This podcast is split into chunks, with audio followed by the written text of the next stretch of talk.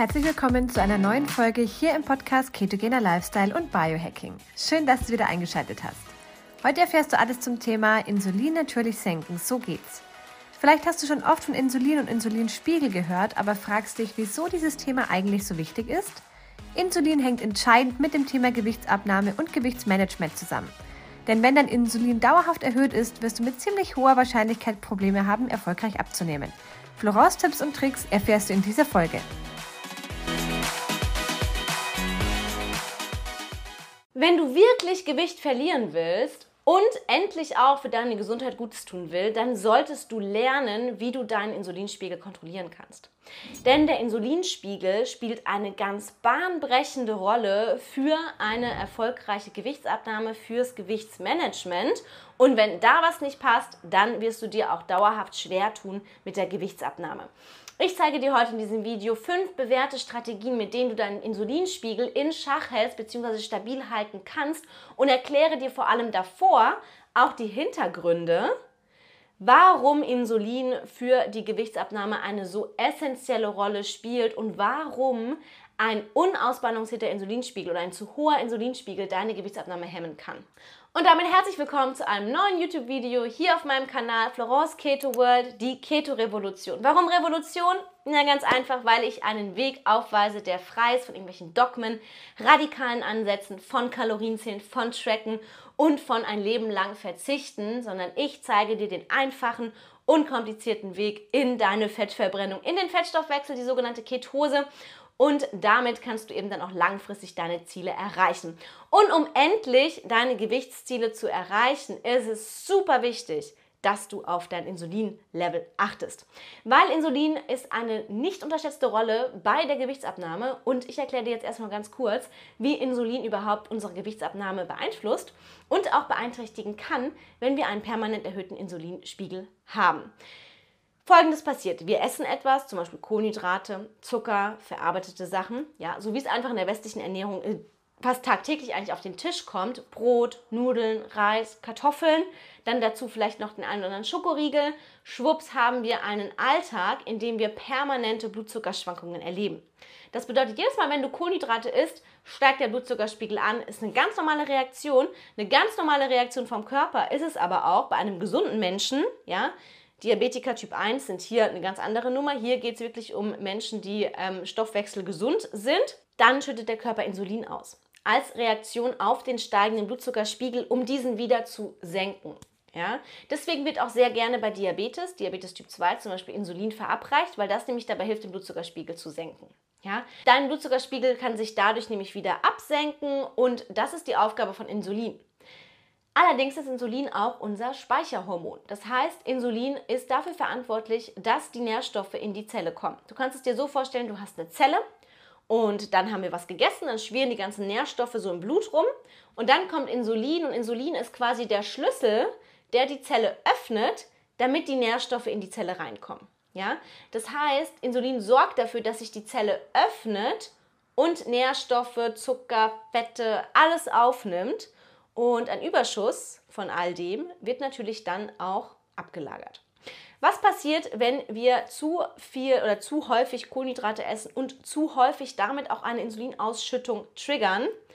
Naja, die Zelle ist irgendwann voll, ja, da ist einfach schon alles drin, da passt nichts mehr rein ist total voll und trotzdem will Insulin weiter den, den, das, die Tür aufmachen und immer noch mehr reinstopfen. Ja, man müsste sich so vorstellen, stell dir mal vor, du hast irgendwie so einen Schrank, wo du alle möglichen Sachen drin hast und der quillt schon über und trotzdem versuchst du immer noch Schuhe und Kleidung und alles Mögliche da reinzustopfen und presst schon gegen die Tür, damit die zugeht, aber die Tür geht einfach nicht mehr zu und irgendwann platzt dieser Schrank bzw. die Tür geht auf. Was die Zelle aber macht, weil sie smart ist und weil sie sagt, hey, boah, stopp jetzt, wir haben jetzt zu viel, ich brauche nicht noch mehr Sachen, ja. Ich muss erstmal mit dem klarkommen, was ich habe. Die Zelle wird resistent gegen das Insulin. Das heißt, der Schlüssel, das Insulin, passt nicht mehr in das Schloss. Das Schloss, die Zelle ist nämlich morsch geworden und resistent gegen das Insulin und das ist die sogenannte Insulinresistenz. Und das Erschreckende ist, dass in unserer Gesellschaft fast 70 Prozent eine Insulinresistenz haben und, sage ich mal, 2, 5% vielleicht davon wissen, weil es nicht standardmäßig gemessen wird. Insulinresistenz ist aber die Vorstufe von allen möglichen Volkserkrankungen, allen voran Diabetes Typ 2. Diabetes Typ 2 geht eine jahrelange Insulinresistenz voraus. Ja, man kann bis zu 20 Jahre vorher eine Insulinresistenz haben, ehe man einen Diabetes Typ 2 entwickelt. Ja? Dann haben wir natürlich auch noch die ganzen Herz-Kreislauf-Erkrankungen, aber auch sowas wie Demenz, Alzheimer, all das, äh, da geht eine Insulinresistenz vorne weg. Und das ist echt ein Problem in unserer Gesellschaft. Und kaum einer weiß davon und kaum einer weiß, wie wichtig es ist, dass wir auch Insulin einfach in Schach halten und dass wir nicht eine permanente Insulinausschüttung haben, sondern dass unsere Zellen auch sensitiver gegenüber das Insulin werden, sensitiv, Gegenteil von resistent, ja, und eben dadurch auch deutlich besser auf das Insulin anspringen, wenn dann mal was ankommt. Weil ansonsten das Problem ist, wenn die Zelle resistent ist gegen das Insulin, das überschüssige Insulin oder die überschüssigen Dinge, die einfach nicht in, in, die Zelle reinkommen, die werden dann natürlich auch, ähm, müssen ja irgendwo hin. Und die werden dann vom Körper eingelagert in Form von Fett, vor allem in Form von Bauchfett, Organfett, viszeralem Fett, was wiederum stoffwechselaktiv ist, Entzündungen fördert. Ja? Ich will dir hier auch gar keine große Angst machen. Ich möchte nur auf diesen Missstand hinweisen, dass ganz viele Menschen das gar nicht wissen. Aber zum Glück gibt es Strategien, was du tun kannst, weil wenn es dir um eine Gewichtsabnahme geht und du hast vielleicht keine Insulinresistenz, ist es trotzdem spannend zu wissen, weil wenn du zu viel Insulin im System hast, immer wenn Insulin hoch ist, ist unser Fettverbrennungshormon, der Gegenspieler von Insulin, sogenanntes Glucagon, niedrig. Das heißt, Immer wenn Insulin erhöht ist und wenn wir jetzt permanent einen erhöhten Insulinspiegel haben, dann kann das Glucagon gar nicht richtig arbeiten. Das heißt, es kommt nicht wirklich zur Fettverbrennung. Ja? Wenn du dich ketogen ernährst und du hast permanent erhöhtes Insulin durch Stress oder was auch immer, dann wirst du nicht in Ketose, in die Fettverbrennung kommen.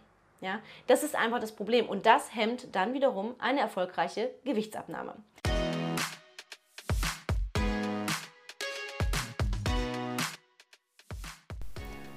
Du hast Lust bekommen auf die ketogene Ernährung? Wir haben für deinen Keto-Start eine kostenlose 7-Tages-Challenge erstellt.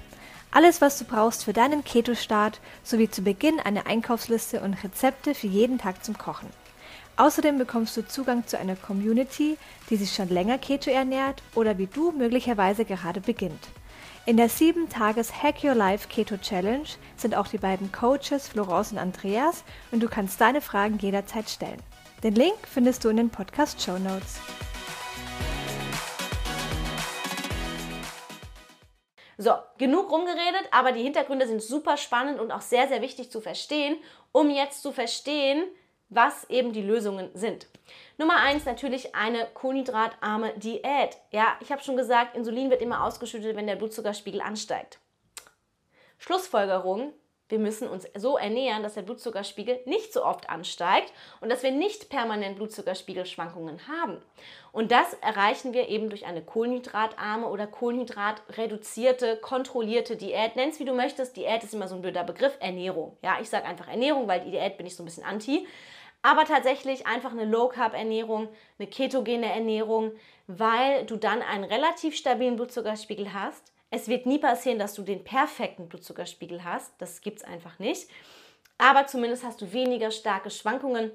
Und wenn der Blutzuckerspiegel mal ein bisschen ansteigt, dann nicht so krass und nicht so radikal, sodass der Körper extrem viel Insulin ausschütten muss, sondern einfach stetig und konstant. Ja?